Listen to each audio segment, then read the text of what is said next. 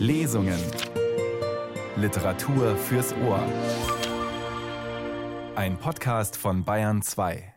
Mit Marie Schöss und einem bemerkenswerten Mutter-Tochter-Gespann. Die beiden Figuren, von denen uns die Schriftstellerin Grit Krüger in ihrem neuen Roman erzählt, haben nicht genug Geld, um im Winter zu heizen. Aber sie haben genug Fantasie, um sich eine Höhle zu bauen und darin gemütlich aneinander gekuschelt einzuschlafen. Das klingt jetzt ein bisschen sozialromantisch, ist aber, Sie werden das gleich hören, genau das Gegenteil.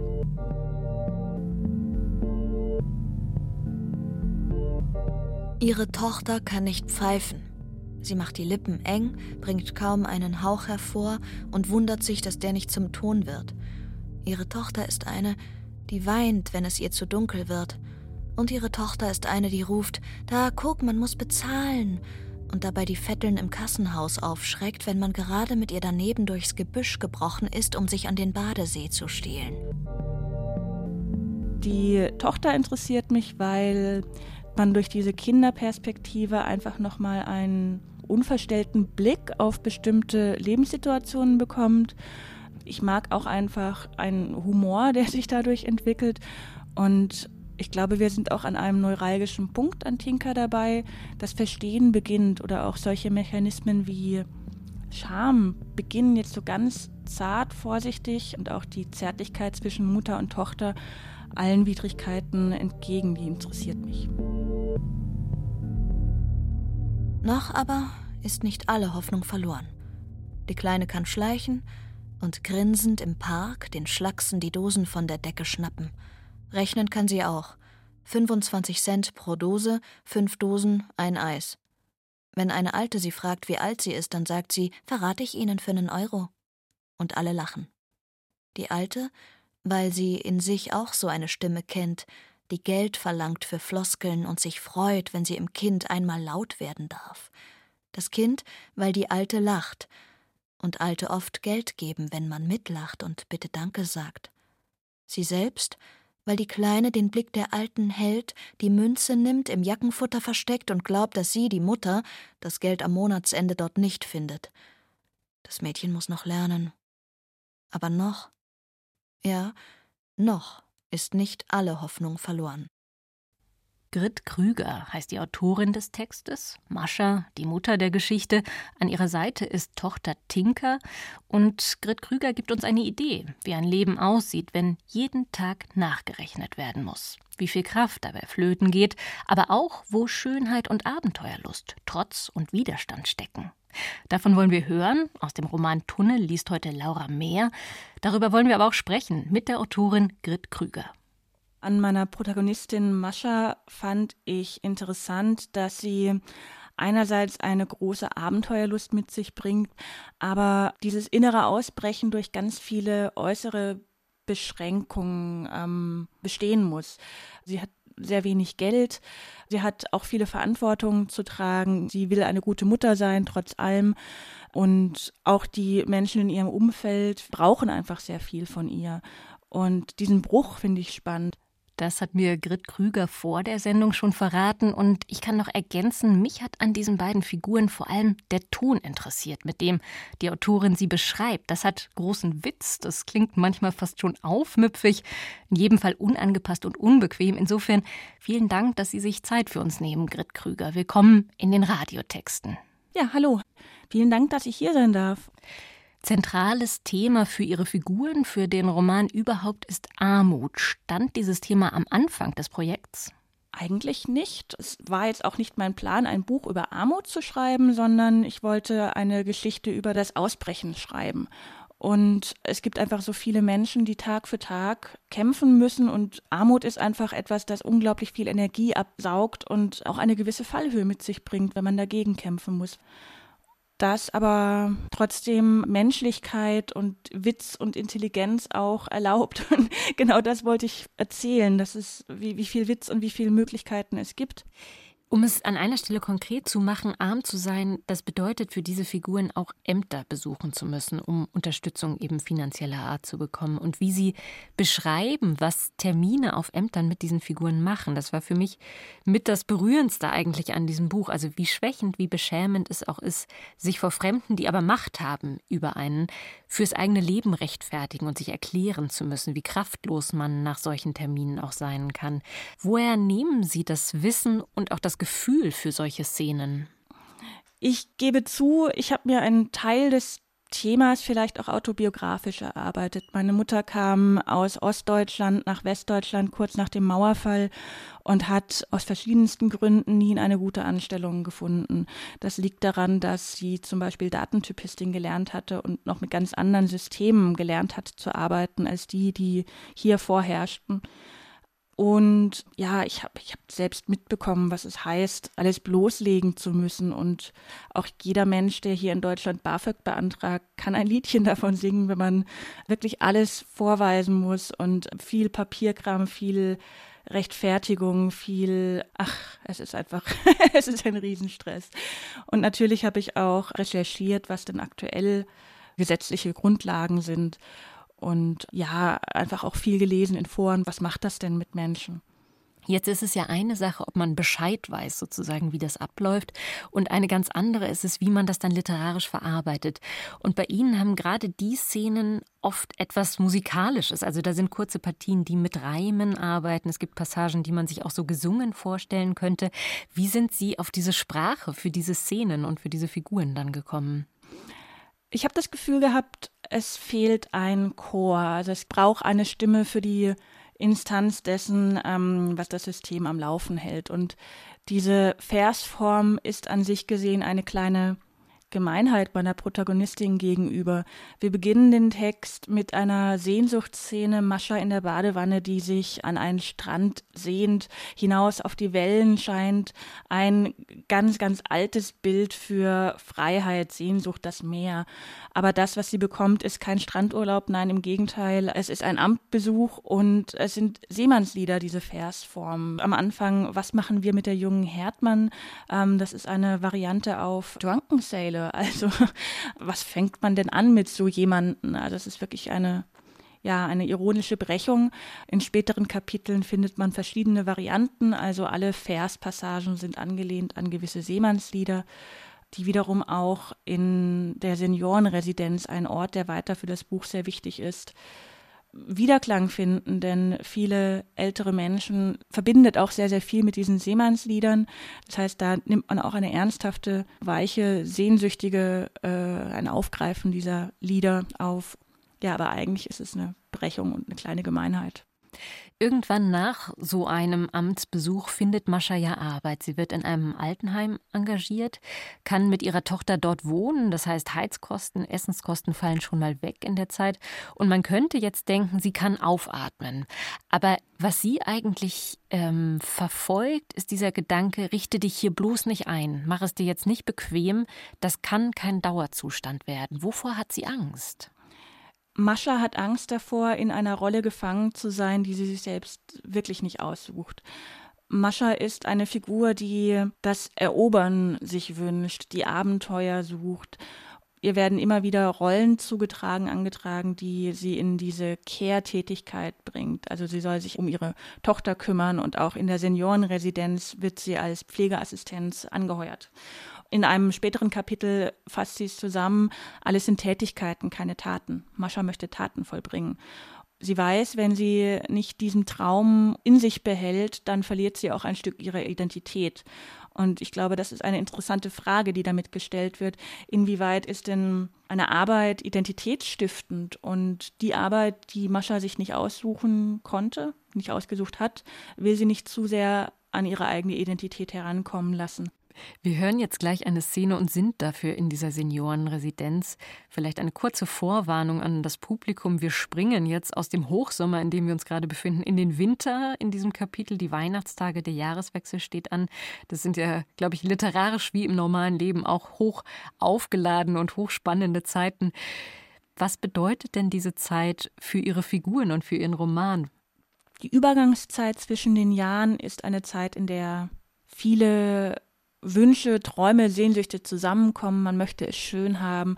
Man möchte zeigen, wie schön man es hat gemeinsam. Es ist eine Zeit des Übergangs vom alten Jahr in das neue, ein, so gesehen auch eine Zeit des Aufbruchs und auch eine Zeit, in der viel nicht so greift, wie es sonst greift. Also viele Menschen haben frei und es ist eine Art Loch im Betrieb des Kalenders. Da wollte ich hineinschreiben. Davon hören wir gleich auch, von diesem Loch im Betrieb der Kalender.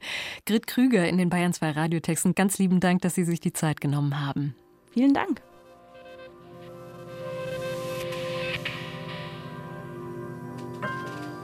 Die Sprecherin Laura Mehr führt uns hinein in Grit Krügers Roman Tunnel. Und, Sie haben es schon gehört, es wird weihnachtlich. Die Flure könnten schnell zu ihren werden jeder schwellenfreie Übergang, jedes Nachtlicht, jedes hüfthohe Geländer. Kommt Mascha in einen Raum, sieht man sie an. Bewohner, Pflegerinnen, Verwandte.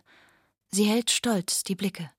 Würden sie, könnten sie, kurz nur, bitte, und bitte und bitte und bitte die Fernbedienung, das Fenster, die Strümpfe, das Telefon, sie drückt und schließt und zieht und holt.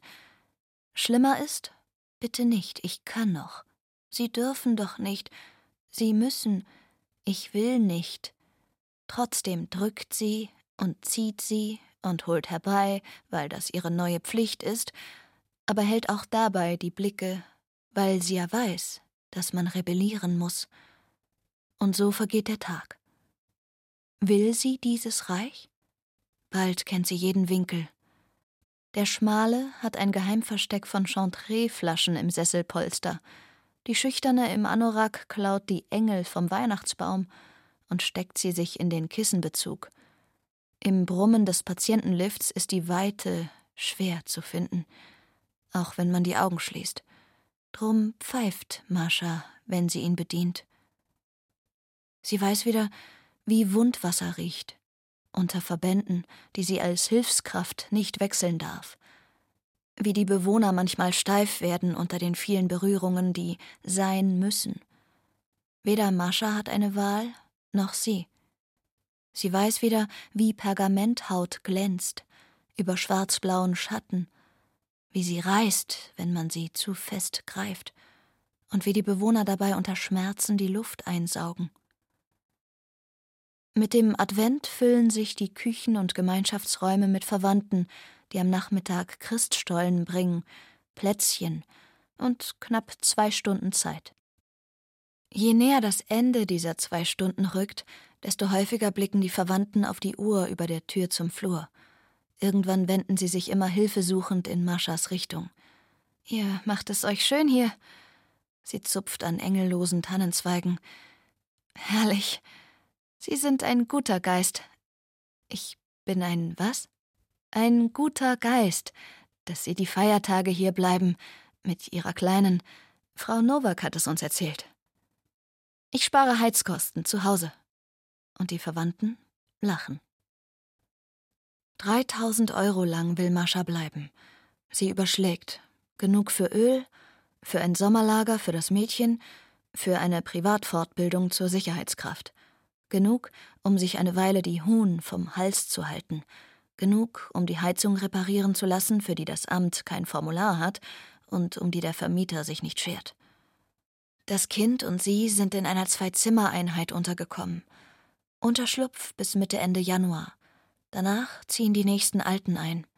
Immerhin hat Frau Bach für die Kleine einen Schülerfahrdienst organisiert, der sie hier draußen abholt und nach der Schule wieder zurückbringt. Die ersten drei Nächte liegen das Mädchen und Mascha aneinander geschmiegt in einer Kuhle eines viel zu weichen Pflegebetts. Mittlerweile schläft die Kleine in ihrer eigenen Kuhle, in einem viel zu weichen Pflegebett nebenan. Am Nachmittag streunt das Kind durch die Gänge. Komm mal, komm, komm, komm, rufen die Alten ihm nach, stecken ihm Münzen zu und fragen die immer gleichen Fragen. Das Mädchen entwischt, wenn sie zu viel von ihm wollen, versteckt sich, fährt mit dem Fahrstuhl auf und ab. Mascha hat einen bestimmten Pfiff, nur für ihre Tochter, der durch die Flure fragt, alles gut? Wenn die Kleine in der Nähe ist, macht sie sich bemerkbar. Alles gut genug. Mascha mag die Abende, an denen ihre Tochter ihr erzählt, was sie tagsüber entdeckt hat. Frau Küff spuckt ihre Tabletten aus dem Fenster. Die landen unten in den Büschen. Gut beobachtet. Hast du das jemandem gesagt? Das Mädchen schüttelt den Kopf. Also studiert Mascha heimlich Frau Küffs Tablettenblister, pflückt am Morgen heimlich Tabletten aus den Büschen und steckt sie ein. Am 23. werden die Bewohner herausgeputzt, ihre Nägel geschnitten, ihnen die guten Pullover angezogen. Am 24. kommen die Verwandten, führen ihre eigenen guten Pullover vor und lächeln Mascha in ihrer weiß verschwitzten Uniform verlegen zu. Einige, die mittags kommen, tauschen die ihren gegen eine Packung Pralinen ein, um sie für ein, zwei Nächte nach Hause zu holen, und stützen sie auf dem Weg durch den Innenhof. Wenn Sie sie morgen wiederbringen, dürfen wir alles ausbaden. Die sind alle durch. Kein Rhythmus mehr, schlecht gelaunt. Frau Windner orientiert sich nicht mehr. Der Sohn kapiert das nicht. Mit der Atemunterstützung kommt er doch nicht klar. Das ganze Jahr lässt er sich kaum blicken, raunzt die Nowak und sieht hoch zur Uhr über dem Türrahmen. Kaum fünf Minuten später nimmt sie vom jungen Herrn Windner einen Umschlag entgegen, bedankt sich überschwänglich und verschwindet in den Feierabend. Am Nachmittag stapeln sich 38 Packungen Merci im Pausenraum. Nur noch knapp die Hälfte der Bewohnerinnen bleibt zurück. Die Tochter des alten Tomsonow ruft an und entschuldigt sich. Als er davon erfährt, drückt er sich die Handwurzeln auf die Augen, um kurz danach durch die Stockwerke zu ziehen und den Stecker aus jedem Gerät zu ziehen, aus dem noch Weihnachtslieder scheppern. In der Dämmerung sitzt der Tröster auf der Trugbank vor der Mauer. Mascha holt ihn ab. Von weitem ruft sie ihm entgegen: Heute fährt kein Bus. Der Busfahrer ist durchgebrannt und mit seiner Freundin auf See gefahren. Dann ist ihm jetzt wohl schlecht. So ein Busfahrer ist nicht für das Meer gemacht. An der Bank lehnt ein silbernes Kinderrad. Zwischen seinen Füßen steht ein schlammiger, bauchiger Rucksack. Der Tröster sieht krumm aus, abgekämpft. Sie kommt heran, zieht ihn zur Begrüßung zu sich hoch in den Arm. Er riecht säuerlich nach Schweiß und Erde, hält sie lange fest. Ist das für die Mücke? Wo hast du das her? Was hat das gekostet? Mascha nickt zum Rat. Ach, was hast du noch alles dabei? Kram, war unterwegs. Drinnen ist es ruhig. Einige sind mit den Verwandten nach Hause. Die Kleine spielt. Willst du mal eine Wanne mit Geländer ausprobieren? Er weicht ihrem Blick aus. Sie schultert seinen Rucksack. Die Kleine wird sich freuen. Gehen wir rein. Ein Lieferdienst bringt das Weihnachtsmahl, Gänsekeulen, Rotkraut und Klöße. Sie isst gemeinsam mit der Kleinen, Frau Bach, ein paar Bewohnern und Verwandten in der größten Gemeinschaftsküche, der Tröster allein in der Wohneinheit. Geschenke werden getauscht. Die Chefin schenkt ihr einen Gutschein eines Kleidergeschäfts. Ihre Tochter bekommt Taschengeld und eine Kinderbibel. Mascha schenkt den Bewohnerinnen Packungen Merci, dem alten Thomsonow zwei Dosen Booster, Frau Bach ein Kirschwasser und ihrer Kleinen eine kitschige Einhornfigur, die so viel gekostet hat wie ein Wocheneinkauf, aber sie vor Freude quietschen lässt. Man singt, man bietet dem Pfarrer, der für eine Stunde kommt, Punsch und Plätzchen an, man bringt die letzten Verwandten an die Tür und die Bewohner um kurz vor acht auf ihre Zimmer. Frau Bach sammelt alle Alkoholflaschen und die Merci-Packungen ein, die die Bewohner geschenkt bekommen und liegen lassen haben. Ist für die meisten besser so. Als der Tröster ihrer Tochter am späten Abend das Fahrrad zeigt, hüpft die vor Aufregung, umarmt nur Mascha, aber grinst ihm über die Schulter ein Danke zu. Bis in die Nacht rasselt das Kind damit die breiten Flure entlang, klingelt immer, wenn ihm jemand zuruft, und niemand, der sich darüber beschwert, beschwert sich laut genug, um es aufzuhalten. Der Tröster und Mascha probieren gemeinsam die breite Wanne mit dem Geländer aus. Sie lehnt sich im Wasser zurück, stützt einen Fuß an seine Schulter, schaut zur Decke und fragt: Brennen wir durch? Wohin? Raus, weit weg, was von der Welt sehen. Hier ist es schön genug, kannst du mir glauben. Und wenn das nicht reicht? Wofür? Du klingst wie ein Busfahrer. Sie spritzt ihm einen Schwall Schaumwasser ins Gesicht.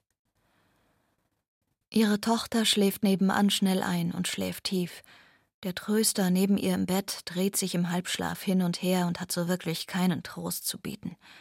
Mascha will den Klang der Bitten der Bewohner loswerden, die Blicke der Verwandten, den Wundwassergeruch, die Ahnung, wie selbstverständlich sie hier schon durch die Flure geht, wie leicht es wäre, zu lange zu bleiben. Sie will sich ihr Heer vorstellen, den Horizont. Er zerwühlt ihr den Weg dahin.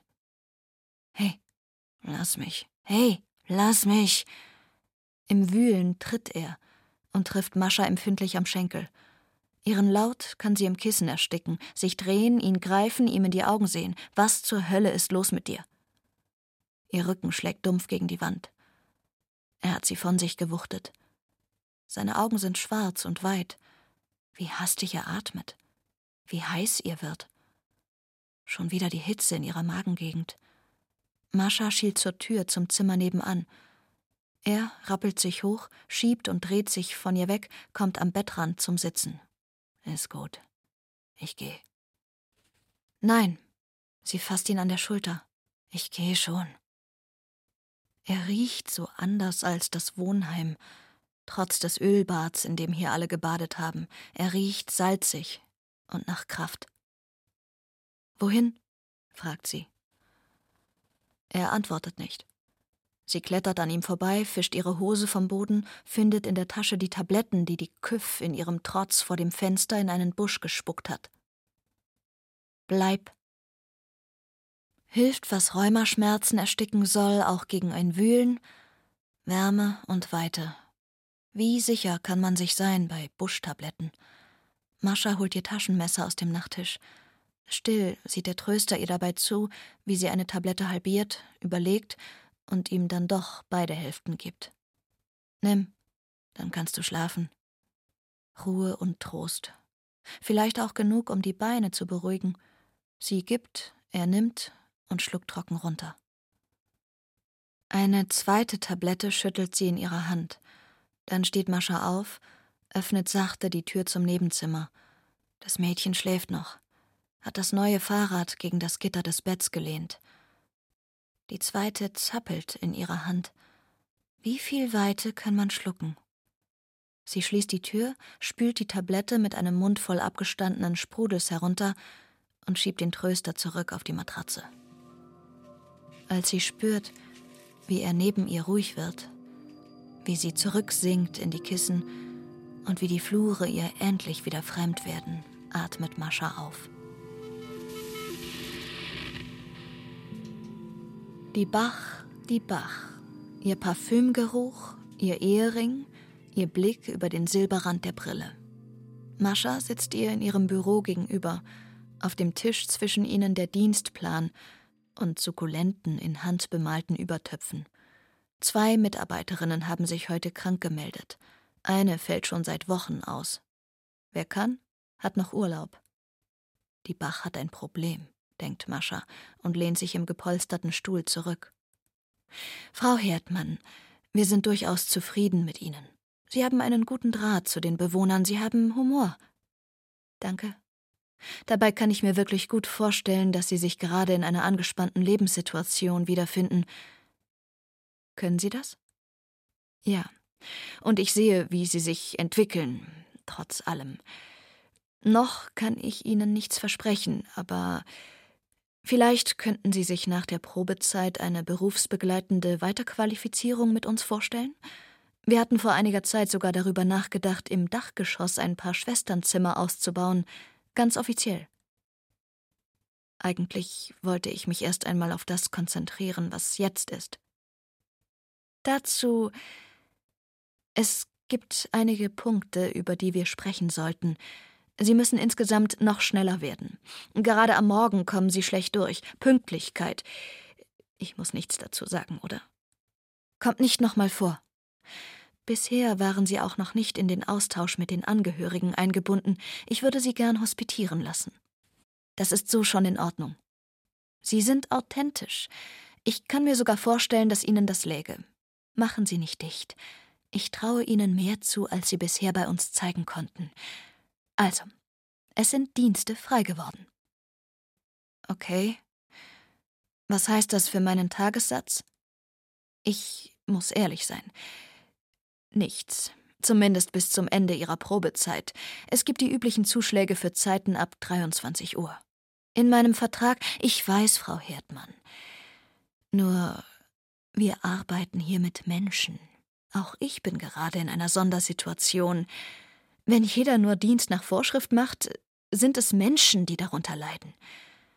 Ich wünschte, das System wäre ein anderes. Wünschen hilft. In Ihrem Vertrag konnten wir zum Beispiel leider auch nicht erfassen, dass wir Ihnen Kost und Logis zur Verfügung stellen, auch Ihrer Tochter. Sie macht sich hier gut, oder?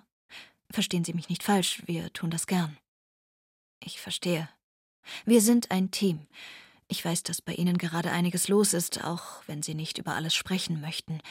Trotzdem muss ich auf Sie bauen und mich auf Sie verlassen können. Kann ich das? Das habe ich schon verstanden. Tragen Sie mich ein. Danke. Und nochmal.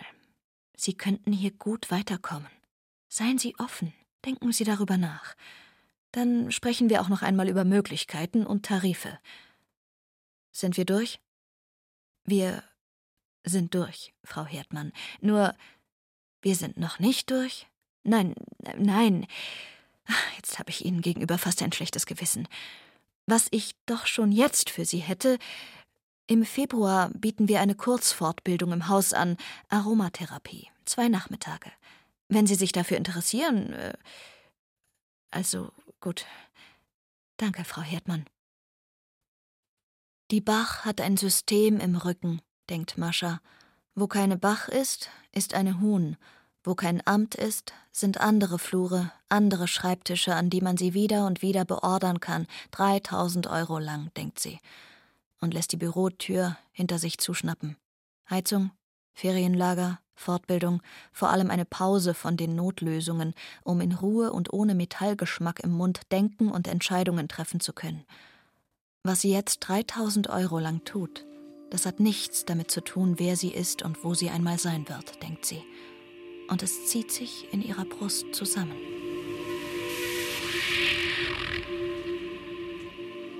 Laura Mehr war das mit einem Ausschnitt aus Grit Krügers Roman Tunnel. Regisseurin der Lesung war Irene Schuck. Erschienen ist der Roman übrigens im Kanon Verlag und dank der freundlichen Genehmigung dieses Verlags dürfen wir die Sendung auch online in unserem Bayern 2 Podcast Lesungen anbieten. Das waren die Radiotexte am Sonntag. Marie Schöss verabschiedet sich am Mikrofon mit einer letzten Frage an die Autorin Grit Krüger. Wir haben ja in diesem Kapitel die Sehnsucht nach Aufbruch gespürt. Und der Titel lässt uns vermuten, dass das klappt. Tunnel, das klingt nach einem Weg ins Freie. Ist Hoffnung also angebracht? Ich kann nur so viel verraten. Es wird eine Wand durchbrochen, es wird gegraben, Stein splittert. Es geht um Arbeit, die man sich eben selbst aussucht, egal wie anstrengend sie ist. Und es geht darum, auszubrechen. Es ist ein großer Fluchttunnel, der gegraben wird. Ob ganz realistisch oder doch eher surreal schwebend, das wird heute nicht mehr verraten. Ich sag bloß noch Danke fürs Zuhören.